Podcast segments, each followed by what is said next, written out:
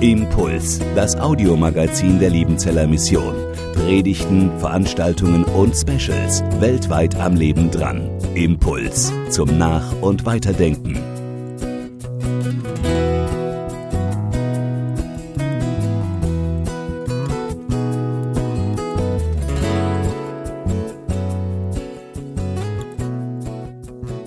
Ich möchte mit einem Gebet beginnen.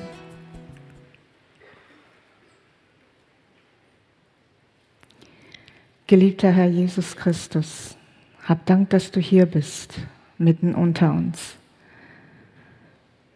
Herr Jesus, ich bitte dich, dass du unsere Herzen und Ohren wächst, dass wir auf dein Wort hören lernen, wie Jünger es tun. Du hast uns verheißen, dass die Wahrheit uns frei machen wird. Herr, dein Wort ist die Wahrheit. In Jesu Namen gebetet. Amen.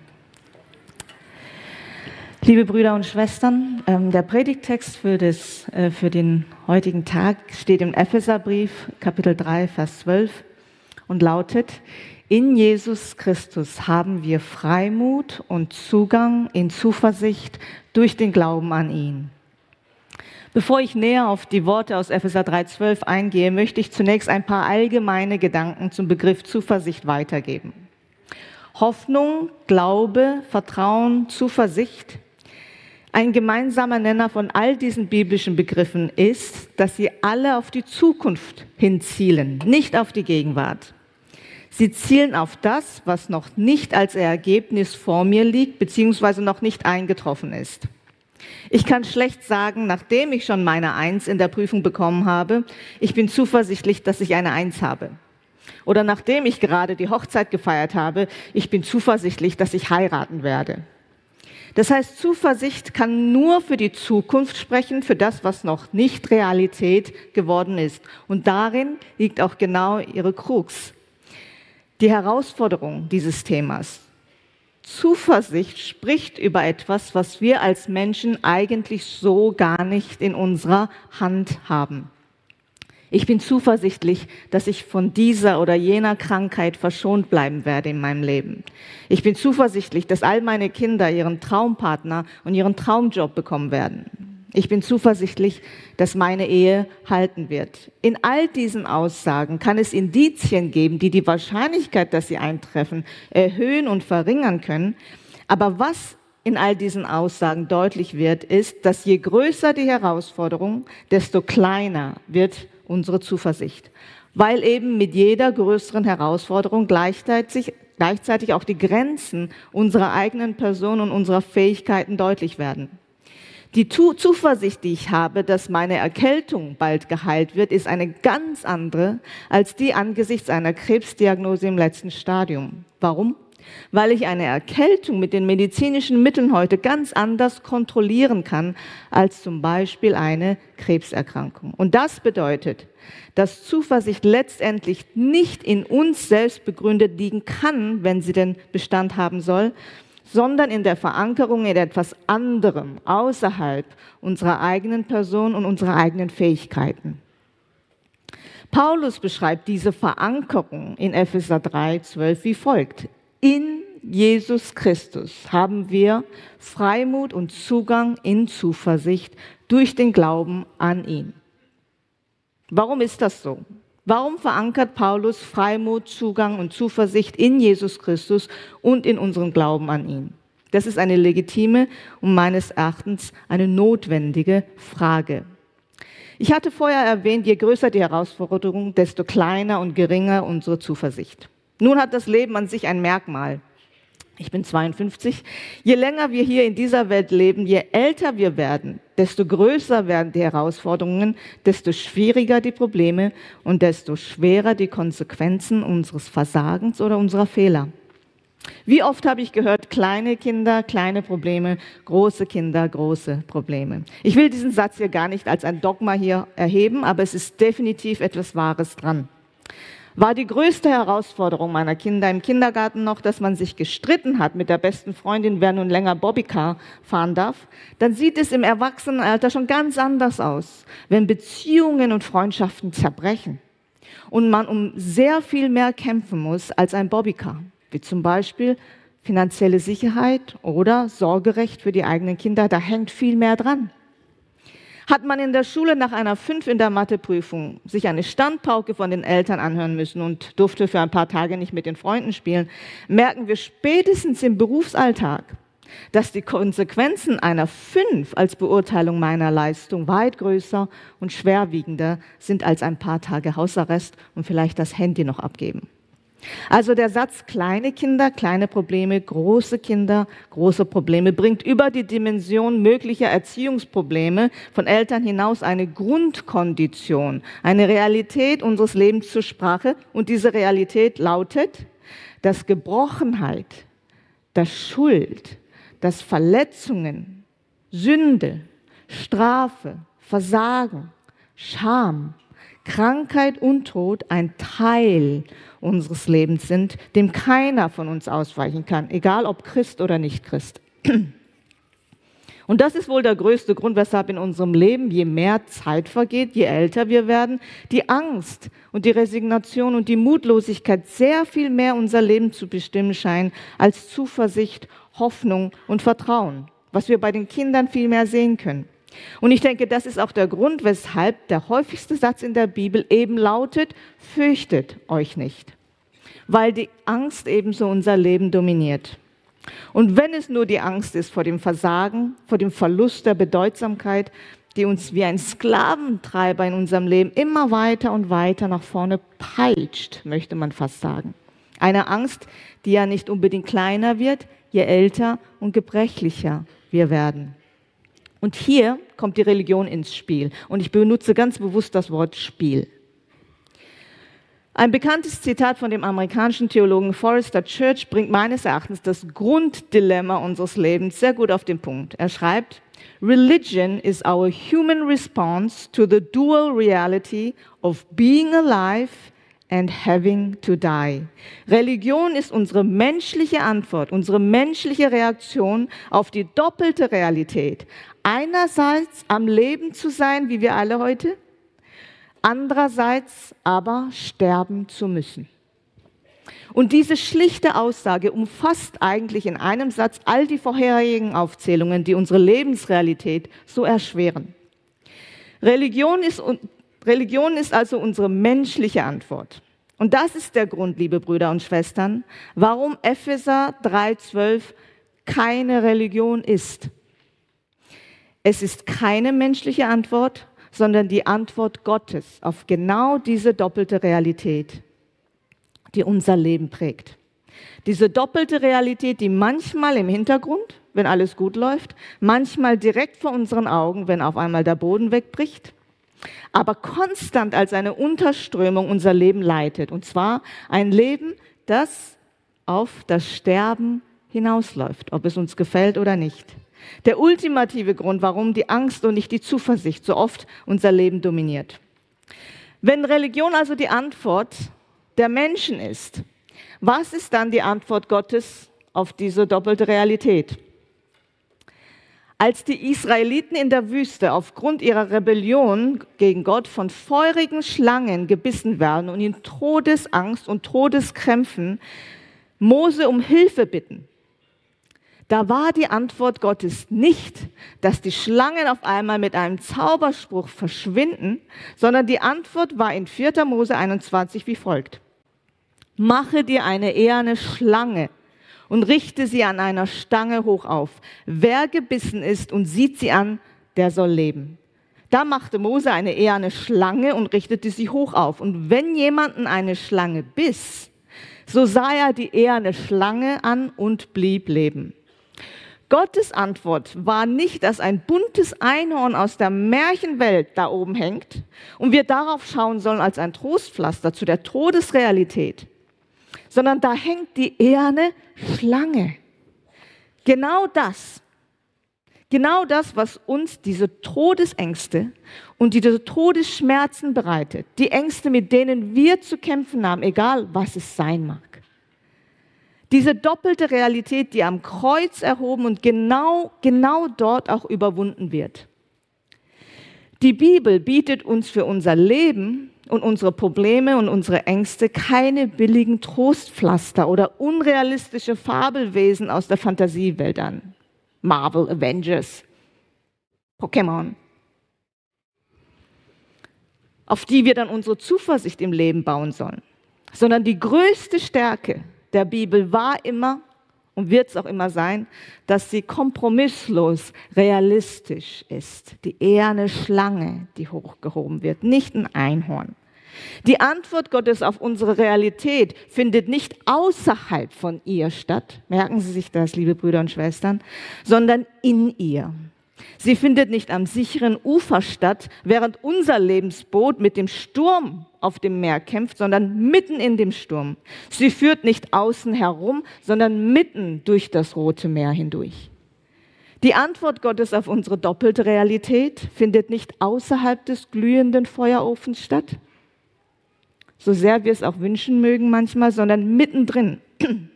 Haben wir nicht drei Männer gebunden ins Feuer geworfen? Warum sehe ich dann vier frei im Feuer umhergehen und sie sind unversehrt? Und der vierte sieht aus, als wäre er ein Sohn der Götter. Die Frage von König Nebukadnezar. Die Antwort Gottes findet nicht statt außerhalb des Totenreichs, liebe Brüder und Schwestern, der Ort, den Sie und wir alle ja so fürchten, sondern mittendrin.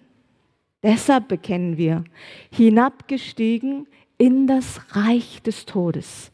Am dritten Tage auferstanden von den Toten, nicht von den Halbtoten und auch nicht von den Lebenden, sondern auferstanden von den Toten. Und genau deshalb kann Jesus in Matthäus 22 den Sadduzäern sagen, habt ihr nicht gelesen von der Auferstehung der Toten? Was euch gesagt ist von Gott, der da spricht. Ich bin der Gott Abrahams, der Gott Isaaks und der Gott Jakobs. Gott ist nicht ein Gott der Toten, sondern der Lebenden. Und das hört sich doch menschlich an wie ein Paradox. Warum? Abraham, Isaac und Jakob sind schon lange tot. Johannes der Täufer ist geköpft. Petrus und Paulus sind tot. Hudson Taylor ist tot. Heinrich Körper und Lina Stahl sind tot. Dietrich Bonhoeffer ist tot. Hans-Peter Reuer ist tot. Und Timothy Keller ist auch tot. Und wir könnten diese Liste der Toten beliebig weiterführen mit Namen aus unserem persönlichen Umfeld, nicht wahr? Personen, die uns wahrscheinlich sehr viel mehr bedeutet haben oder bedeuten als die öffentlichen Namen aus der Kirchengeschichte, die ich hier genannt habe. Und sie alle sind diesem Gott Abrahams, Isaaks und Jakobs nachgefolgt. Und wie sagt Jesus? Der Gott Abrahams, Isaaks und Jakobs ist nicht ein Gott der Toten, sondern der Lebenden. Warum? Weil er der Gott ist, der einzige Gott übrigens, der die Toten wieder auferweckt. Liebe Brüder und Schwestern, es gibt meines Erachtens zwei Gründe, warum der christliche Glaube sich wesenhaft von allen anderen Religionen unterscheidet. Dies ist der erste. Der christliche Glaube vertuscht nicht, er vertröstet nicht, er vermeidet nicht und er verneint auch nicht die doppelte Realität vom Leben und Tod, die wir alle kennen. Der christliche Glaube überwindet diese Realität in Jesus Christus. Das ist die Wahrheit, die die Bibel in einer Geschichte nach der anderen über tausende von Jahren uns überliefert. Und das ist der Grund, weshalb Paulus in Epheser 3,12 schreibt, in Jesus Christus haben wir Freimut und Zugang in Zuversicht durch den Glauben an ihn. Der zweite Grund ist fast noch wichtiger als der erste. Einer meiner absoluten Lieblingsverse in der Bibel ist die Antwort, die Shadrach, Meshach und Abednego im Danielbuch Kapitel 3 dem König Nebukadnezar auf seine Drohung mit dem Feuerofen hingeben. Und wenn wir schon über Zuversicht heute sprechen, das hier ist der Inbegriff von Zuversicht.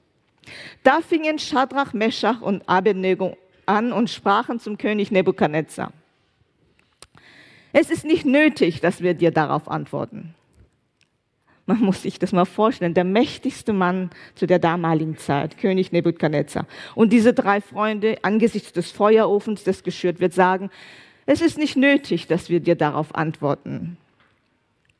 Siehe, unser Gott, den wir verehren, kann uns erretten aus dem glühenden Feuerofen und auch aus deiner Hand, o König, kann er erretten.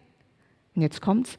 Und wenn er es nicht tut, so sollst du dennoch wissen, dass wir deinen Gott nicht ehren und das goldene Bild, das du aufrichten hast lassen, nicht anbeten werden. Und wenn er es nicht tut? Sie hören vielleicht das Fragezeichen. Was, wenn das Ende nicht gut wird? Wenn das Kind doch stirbt? Wenn die Beziehung doch auseinandergeht? Wenn die Demenz doch noch am Ende alles zerstört? Wenn der Krebs nicht geheilt wird? Was, wenn meine lebenswichtigen Gebete nicht erhört werden, obwohl mein Leben so langsam dem Ende zugeht? Was, wenn dieser Jesus Christus, der ja meine Zuversicht sein soll im Sturm, mir wie ein Gespenst entgegenkommt? Was, wenn das Wasser einem schon zum Hals steht und das Rote Meer sich nicht teilt oder noch nicht teilt? Was, wenn ich bete, lass diesen Kelch an mir vorbeigehen und der Kelch aber bei mir stehen bleibt? Wie soll ich mich im finstern Tal, so wie David es sagt, an die Hand dessen klammern, der so vieles von dem, was mir Angst macht und mein Leben zu zerstören scheint, zulässt? Die feurigen Schlangen in der Wüste, den Unfall, die Arbeitslosigkeit, die Scheidung, die Einsamkeit, die Krankheit und den Tod dann ist das, was unsere Zuversicht letztendlich legitimiert. Und ich kann Ihnen sagen, was ich will. Es bringt nichts, wenn es nicht die Realität ist. Es bringt ja nichts zu sagen, es gibt keine Krankheit. Krebs macht immer Halt vor einem christlichen Körper. Es gibt keine Scheidung. Was soll es Ihnen bringen? Dann ist das, was unsere Zuversicht letztendlich legitimiert und begründet, nicht das, was wir menschlich erfahren, sondern allein die unwiderrufliche und historische Realität, dass dieser Gott, an dessen Hand ich mich klammere, der im Dunkeln des Tunnels, wo kein Ende noch im Sicht ist, so verborgen scheint, so fremd und so verborgen scheint, dass es derselbe Gott ist, der für mich am Kreuz gestorben ist. Meine Scham und meine Schande, meine Angst und mein Versagen, meine Wunde und meine Schmerzen, meine Schuld und meine Sünde und mein Tod auf sich genommen und für mich verurteilt, für mich gegeißelt, für mich gekreuzigt, für mich gestorben und jetzt kommt's und für mich auferstanden ist von den Toten. Das ist der zweite Grund, weshalb der christliche Glaube wesenhaft anders ist als alle anderen Religionen, als alle anderen menschlichen Antworten auf die doppelte Realität des Lebens und des Sterbens. Nicht nur, und das ist Grund Nummer eins, nicht nur, dass Jesus Christus diese Realität überwunden hat, sondern dass er sie für mich am Kreuz überwunden hat. Ein für allemal. Denn, denken Sie mal logisch nach, es ist ja nicht Gottes Realität. Krankheit, Tod, Schuld, Sünde, Versagen, Wunden und Narben. Was haben diese Dinge denn mit Gott zu tun? Gar nichts. Warum ist Gott überhaupt Mensch geworden und diese elende, doppelte Realität hineingekommen? Warum hat Gott oder warum hat Jesus diese Wunden und Narben an den Händen und an der Seite, die er uns zeigt? Doch nicht für sich, weil sein Leben irgendwie am Ende schiefgelaufen ist. Oder völlig unerwartet, wie manche sagen, völlig unerwartet am Kreuz geendet ist. Er hat diese Wunden und Narben, die so ungöttlich sind. Philippa 2 die so weit weg sind von Gottes Realität. Er hat diese Wunden und Narben für uns und nur für uns. Und in diesem Jesus Christus haben wir Freimut und Zugang in Zuversicht durch den Glauben an ihn. Die Zuversicht, von der Paulus hier spricht, bedeutet nicht, dass wir 100% wissen, was genau passieren wird in unserem Leben. Und wenn er es nicht tut, es gab keine hundertprozentige Zuversicht, dass Gott die drei Freunde retten wird aus dem Feuerofen. Sonst hätten sie diesen Satz ja gar nicht hinzufügen müssen, nicht wahr? Ich glaube auch nicht, dass Daniel sich hundertprozentig sicher war, dass Gott ihn vor den Löwen bewahren wird. Und es bricht mir heute noch das Herz. Ich glaube, dass Johannes der Täufer sich nicht hundertprozentig sicher war, dass er die Gefangenschaft überleben wird. Und er tut es auch nicht. Zuversicht bedeutet nicht, dass man hundertprozentig weiß, genau so und nicht anders wird Gott in dieser Situation handeln. Das ist keine Zuversicht über Gottes Handeln, das ist Kontrolle über Gottes Handeln oder besser gesagt der Wunsch nach Kontrolle. Und genau daran scheitern wir, liebe Brüder und Schwestern, weil wir Gottes Handeln eben nicht kontrollieren können und auch nicht dürfen. Gott sei gedankt. Die Zuversicht, von der Paulus hier spricht, klingt so. 2. Korinther 1, 8 bis 10. Denn wir wollen euch, Brüder und Schwestern, nicht verschweigen die Bedrängnis, die uns in der Provinz Asia widerfahren ist, da wir über die Maßen erschwert, beschwert waren und über unsere Kraft, so dass wir auch am Leben verzagten. Und wir dachten bei uns selbst, zum Tode verurteilt zu sein.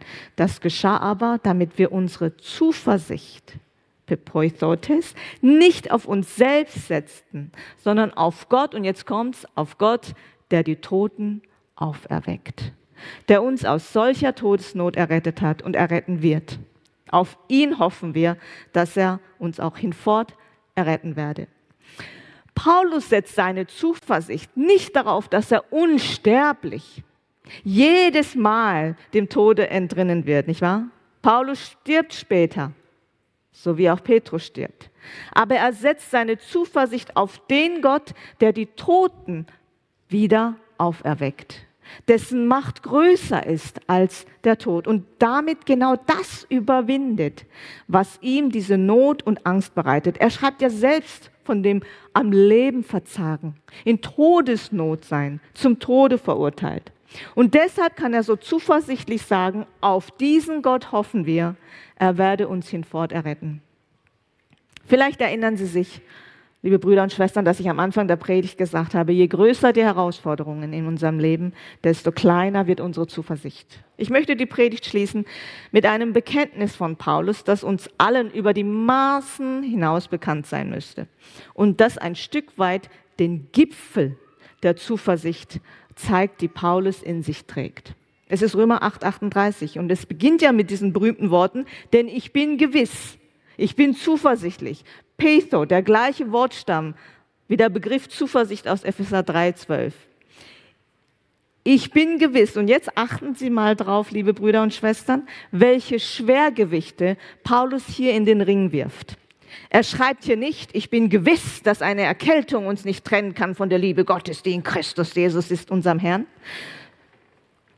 sondern er bringt Schwergewichte hinein, die außerhalb jedes einzelne außerhalb unserer Kontrolle liegen. Und zwar mit einer Zuversicht, die nur von jemand kommen kann, der Größeres in sich trägt.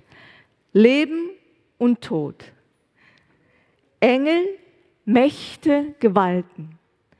Gegenwärtiges und Zukünftiges. Hohes und Tiefes. Noch irgendeine andere Kreatur, das erschaffen worden ist kann uns trennen von der Liebe Gottes, die in Christus Jesus ist, unserem Herrn. Das ist die Zuversicht eines Christenmenschen. Das ist die Zuversicht, von der die Bibel spricht und die sie bis heute bezeugt. Nicht als eine theologische Abhandlung des Paulus, sondern als ein Zeugnis seines Lebens mit Gott. Und es ist mein ernstes, aufrichtiges Gebet, liebe Brüder und Schwestern, dass auch unser Leben durch die Gnade Gottes ein Zeugnis dieser Zuversicht in Jesus Christus sein kann und sein darf. Vielen Dank für Ihre Aufmerksamkeit. Impuls ist eine Produktion der Liebenzeller Mission. Haben Sie Fragen? Würden Sie gerne mehr wissen? Ausführliche Informationen und Kontaktadressen finden Sie im Internet unter www.liebenzell.org. Die Liebenzeller Mission produziert ebenfalls das Fernsehmagazin Weltweit am Leben dran. Informationen zur Sendung und zum Empfang gibt es unter www.weltweit-magazin.de.